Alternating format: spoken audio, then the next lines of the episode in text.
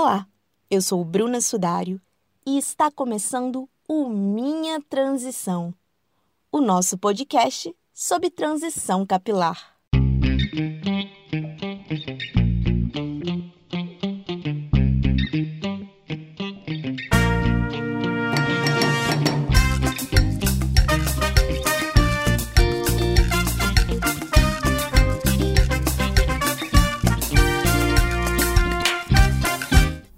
Quais são as nossas qualidades, defeitos e características são tarefas importantes, mas que nem sempre são fáceis de serem colocadas em práticas.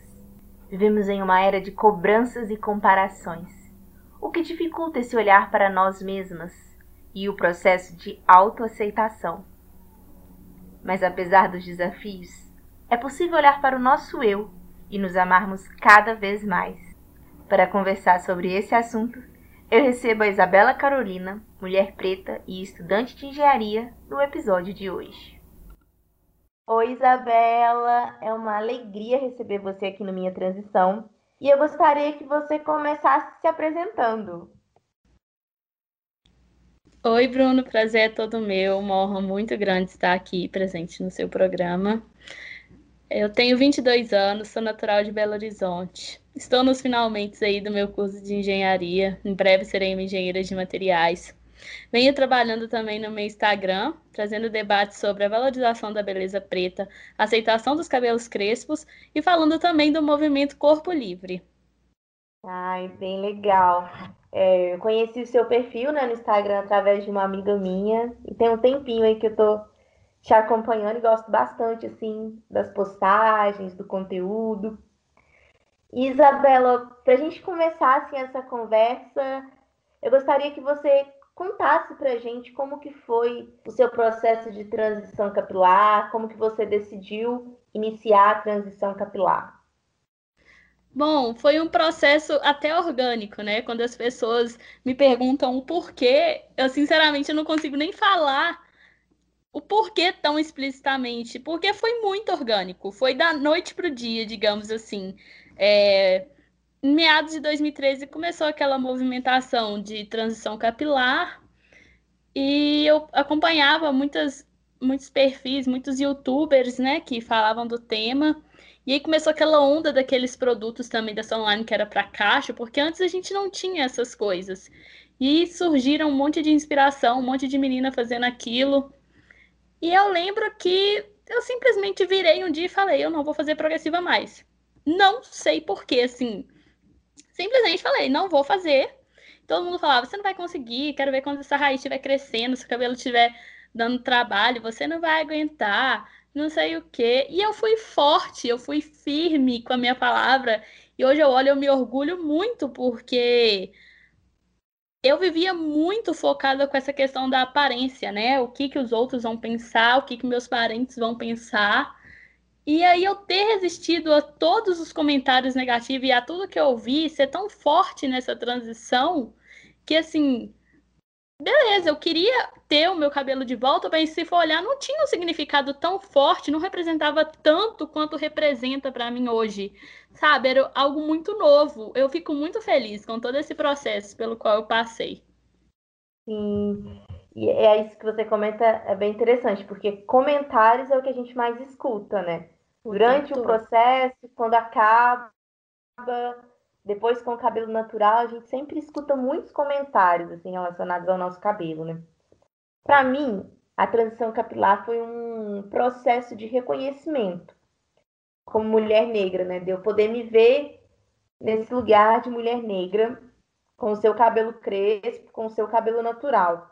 Você acha que para nós, mulheres negras, a transição capilar também faz parte desse processo de autoaceitação da nossa identidade? enquanto mulher negra?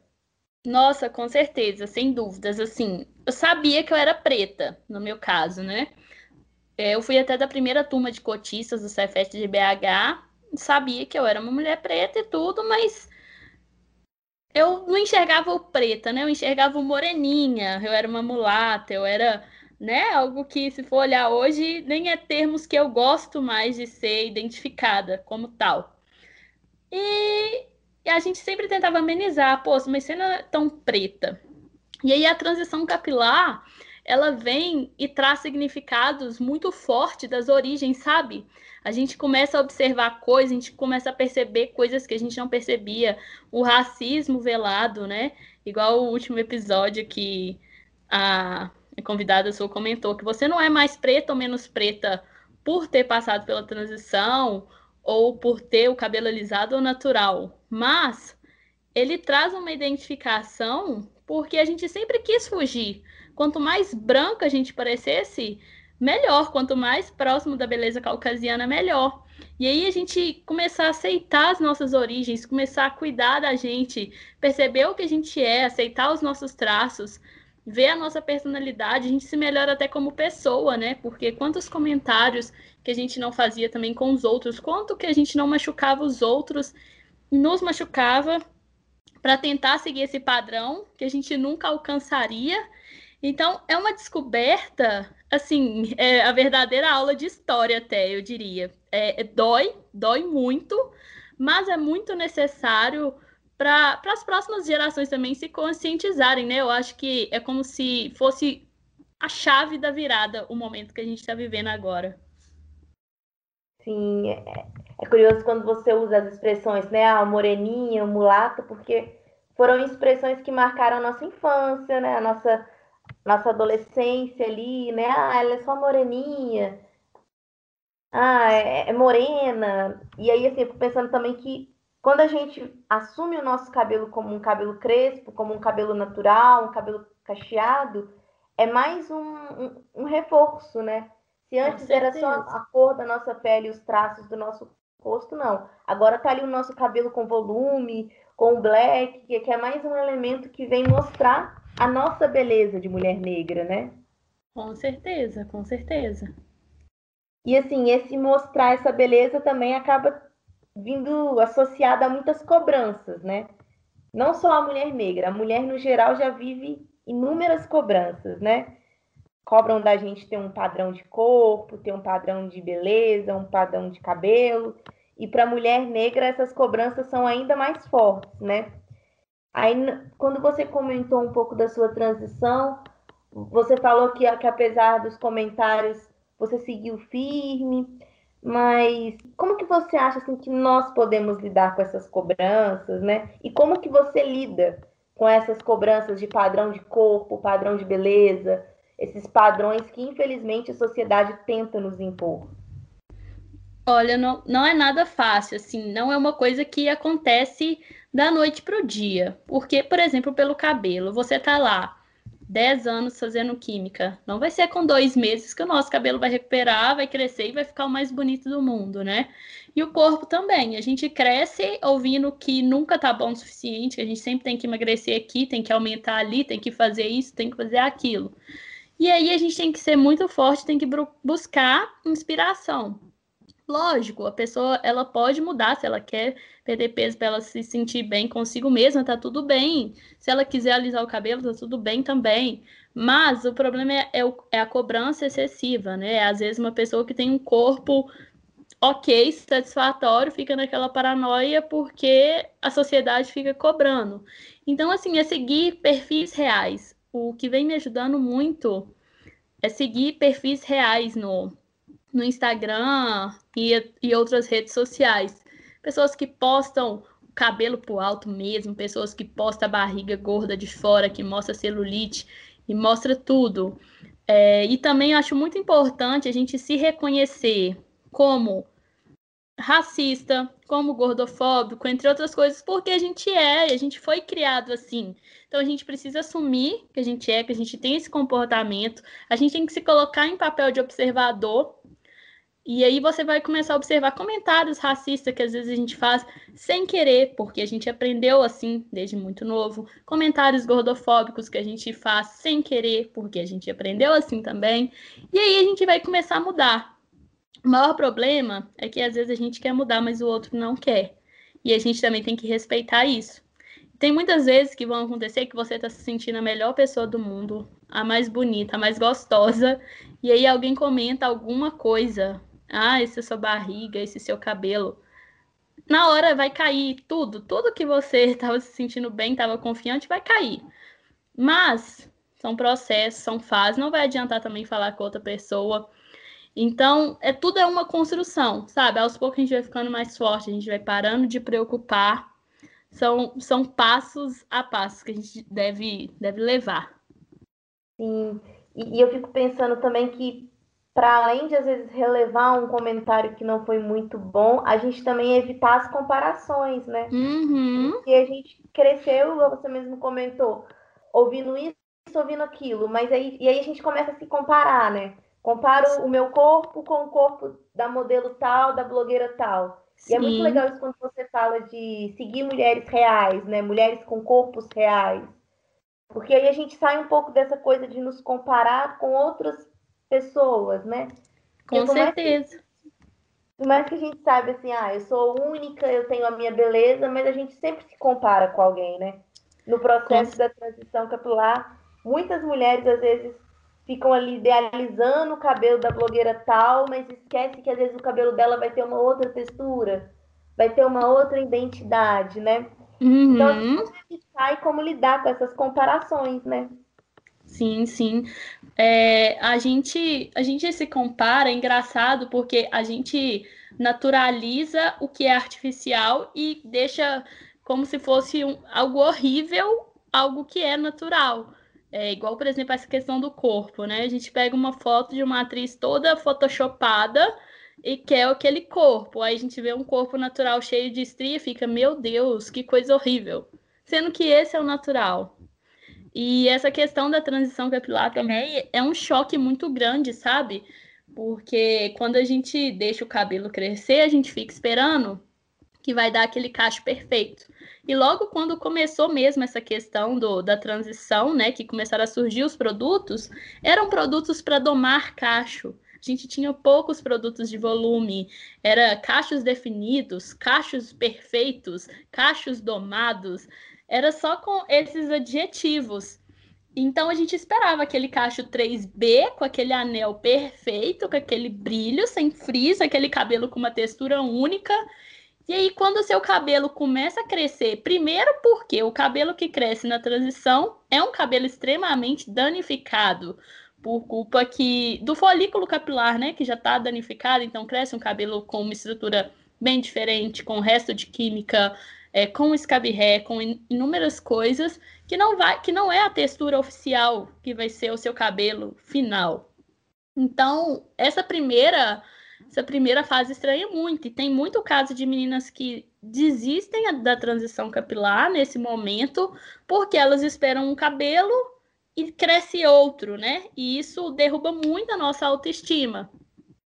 E depois que o cabelo cresce, que a gente vê, né, que depois que passa essa fase desse primeiro crescimento, a gente vê que o cabelo da gente, ele é totalmente desigual, ele, a gente não, não tem uma pessoa que vai ter um único cacho na cabeça, né? A gente tem inúmeras texturas, o cabelo ele cresce todo diferente e ele fica com frizz, ele às vezes ele não, não, não fica bom e a gente aceitar isso dói, sabe? Porque a nossa a nossa, o nosso padrão é aquele, é aquele liso escorrido. E aí, de repente, você vai para um cacho bagunçado. Como assim, né? É difícil aceitar. É, eu, até pouco tempo também, eu deixei meu cabelo crescer. Eu, eu brinco que eu aceitei o meu cabelo, mas eu não amava ele. Eu comecei a amar meu cabelo foi esse ano. E eu comecei a minha transição em 2015, ou seja, eu fiquei cinco anos sem amar o meu cabelo de verdade. Eu aceitava ele natural, mas eu olhava no espelho às vezes eu ficava assim, não, que bosta, por que, que esse cabelo é assim? E me sentia um pouco chateada. Hoje eu consigo me olhar no espelho e falar, uau, que cabelo lindo, meu Deus, e ficar apaixonada comigo mesma, sabe? Sim, o seu cabelo é super bonito. Na ah, sempre, gente, o cabelo da Isabela tá lindo, olha. E é isso, assim, né? É, é, todo um processo, né? E, e eu penso que dentro desse processo também da gente perceber que vai ter dias e dias, que vai ter dia que meu cabelo não vai estar tão bonito como no outro dia, uhum. que tem uhum. dia que a minha definição, que a minha finalização não ficou tão boa como do outro dia, que tem uhum. dia que eu uhum. fico mais pressa, Sim. que essa semana eu não consegui cumprir ali meu cronograma capilar e por aí vai, né? Sim, é com certeza um, um processo de aceitação né, do cabelo e também do corpo, né? Sim, é igual o cabelo liso mesmo. Quando você tava fazendo escova, seu cabelo tava bonito todo dia? Não, não. tava. Tinha vez não que você mesmo. fazia uma escova e não ficava tudo ruim. E a gente não ficava com raiva, mas ficava a semana toda com aquela escova ruim prendia, não fazia outras coisas para tentar disfarçar. Então é a mesma coisa. Às vezes você testa uma finalização diferente, você testa um creme diferente. Vai passar tempo, aquela finalização já não vai ficar tão boa mais. Você vai querer mudar, seu cabelo mudou, seu cabelo cresceu, a textura alterou. Então, assim, é tudo um processo de descoberta e vai mudando, e, e é normal mudar. Sim. Agora, uma outra coisa que eu sempre penso, Isabela, sobre esse processo de autoaceitação é o quanto o auto-amor é fundamental, né? Porque a gente tem medos, tem as nossas inseguranças, as nossas ansiedades, né? Mas eu sempre fico pensando o quanto é importante a gente se amar, mas a gente também apoiar as outras mulheres nesse processo de se aceitarem, de se amarem, né? De perceber que a gente não está sozinha, mas que, que é possível, sim, que mesmo que hoje eu estou mais insegura, mesmo que hoje a minha autoestima não tá boa, mas que é possível sim no outro dia eu estar tá melhor, que é possível sim eu ter ali a minha amiga como um apoio, como uma referência.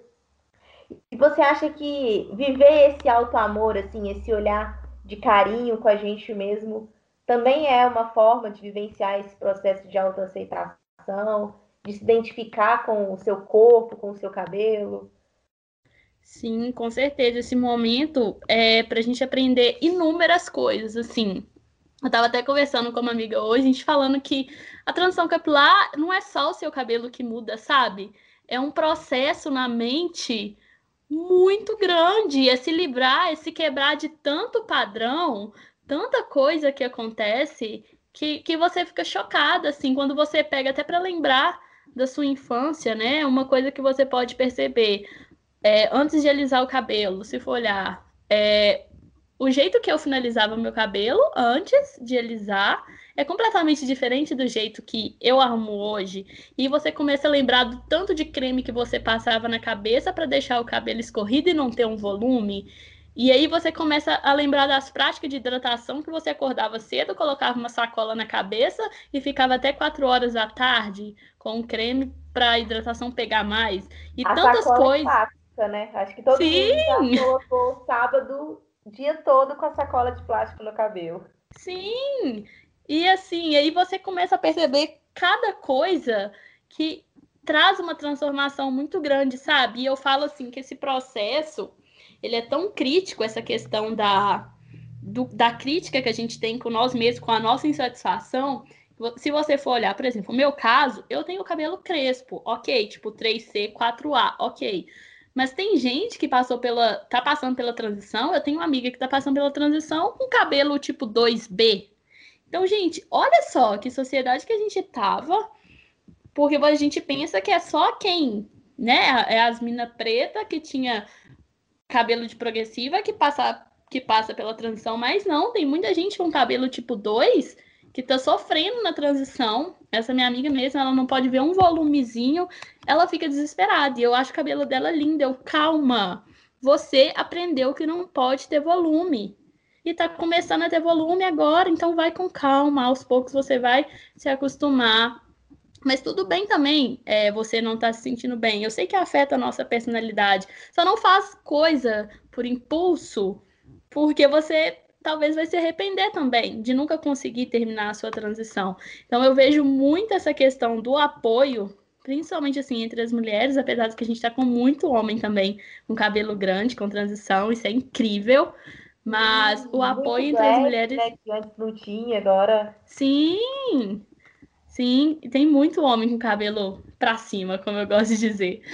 E assim, esse apoio entre nós mulheres é muito importante também. Sim. E como que você define, assim, Isabela, a autoaceitação assim, do seu corpo, do seu cabelo e da sua identidade de mulher negra hoje? Eu defino como um processo de libertação e reconhecimento Eu defino como uma felicidade completa, porque eu queria ter o cabelo liso, eu queria ser magra, eu queria ser branca.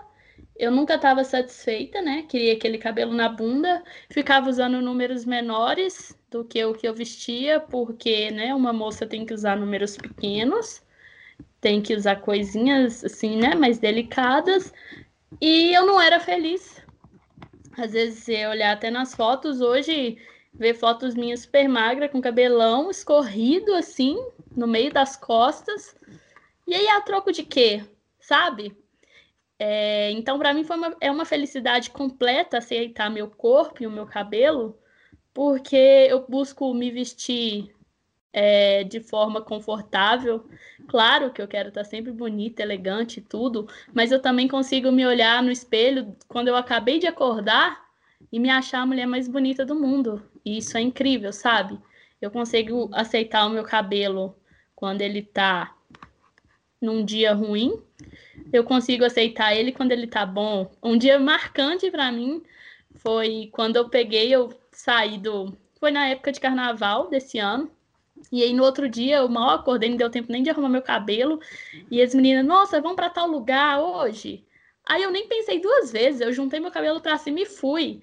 E se fosse há um tempo atrás, se meu cabelo não tivesse arrumado, eu não iria, sabe? Eu me privei muito de muitas coisas por culpa do meu corpo e do meu cabelo.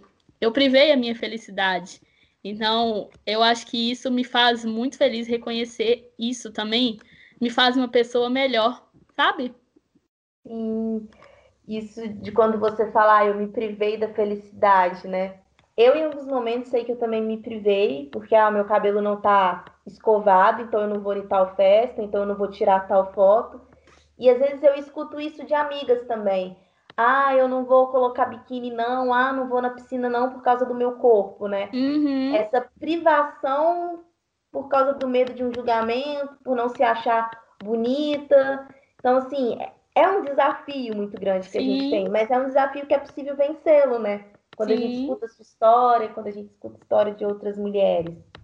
Há dois anos atrás, eu passava quatro horas na academia.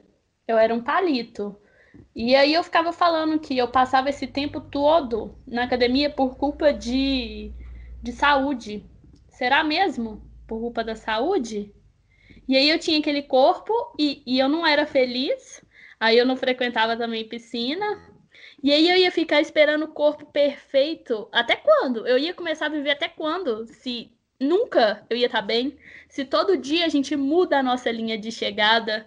Se todo dia a gente quer o corpo do outro, aí eu comecei a reparar, ah, eu quero o corpo do outro, fulana quer o meu corpo, e assim vai, e ninguém nunca está satisfeito com o corpo que tem.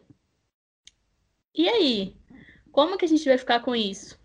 E aí um dia eu estava também vendo uns vídeos no YouTube, e aí eu vi um comentário uma moça comentando da biologia, que a gente promove tanto ódio ao nosso corpo, e quando a gente pega pela biologia, começa a observar tudo que ele faz por a gente, né? Se a gente se machuca, ele vai lá, manda as células defensoras, estanca o nosso sangue. Se você tem um vírus que, que te infecta, ele vai e protege. Então, assim, tanta coisa que o seu corpo faz para te proteger, e a gente fica só colocando ódio no corpo. E eu comecei a reparar, pô, o meu corpo, ele pode não ser o mais bonito, ele pode não ser o mais perfeito, mas ele é o único que eu tenho. Ele é a minha casa. Ele que me permitiu chegar aonde eu cheguei. E também, é, eu não vou ser hipócrita também de te falar que, ah, hoje eu sei, eu me aceito, eu amo meu corpo, mas assim, ai, tudo ok, sempre vai ser flores. Não, vai ter dia que a gente também não vai estar tá bem com o nosso corpo, né? E eu vi também um vídeo esse dia que comentava assim: trate seu corpo como a sua relação com a sua melhor amiga. Você não briga às vezes com a sua melhor amiga, e aí vocês conversam, se entendem, voltam a conversar de novo. Assim é com seu corpo. Trate o seu corpo como seu melhor amigo. Hum. Então, assim, a gente vai chegando no final desse episódio, tá incrível, tô amando a conversa. E eu gostaria, assim, para já ir encerrando, Isabela, que você. O que, que você diria para as mulheres que se privam, para essas mulheres que têm medo de fazer as coisas porque não acham que o seu cabelo tá bonito, porque acham que o seu corpo não tá bonito, né?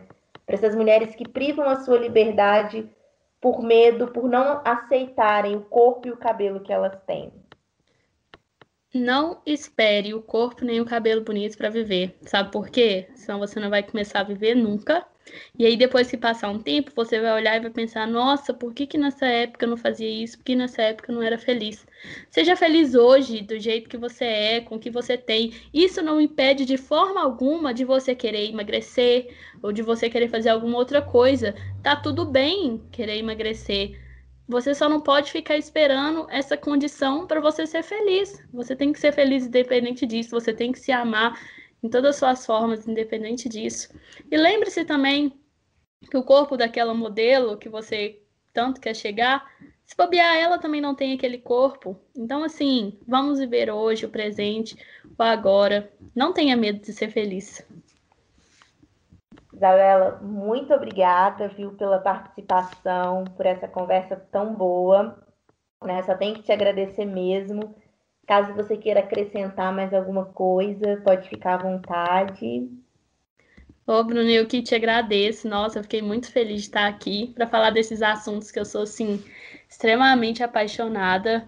É, eu não tenho, assim, mais nada para acrescentar. Eu estou bem contemplada com tudo que foi dito. Por mim, tá ótimo. Ah, por mim também, assim. Então, né, quem gostou dessa conversa, quem quer continuar conversando mais sobre esses assuntos, pode seguir o perfil da Isabela no Instagram, é o arroba Bela Tagarelando. E fica esse convite para a gente continuar essa conversa e principalmente para a gente olhar para nós mesmas com um olhar diferente, né? A gente buscar viver essa autoaceitação, esse auto amor e reconhecer que somos únicas e incríveis da forma que nós somos. E assim a gente vai encerrando mais esse episódio do Minha Transição.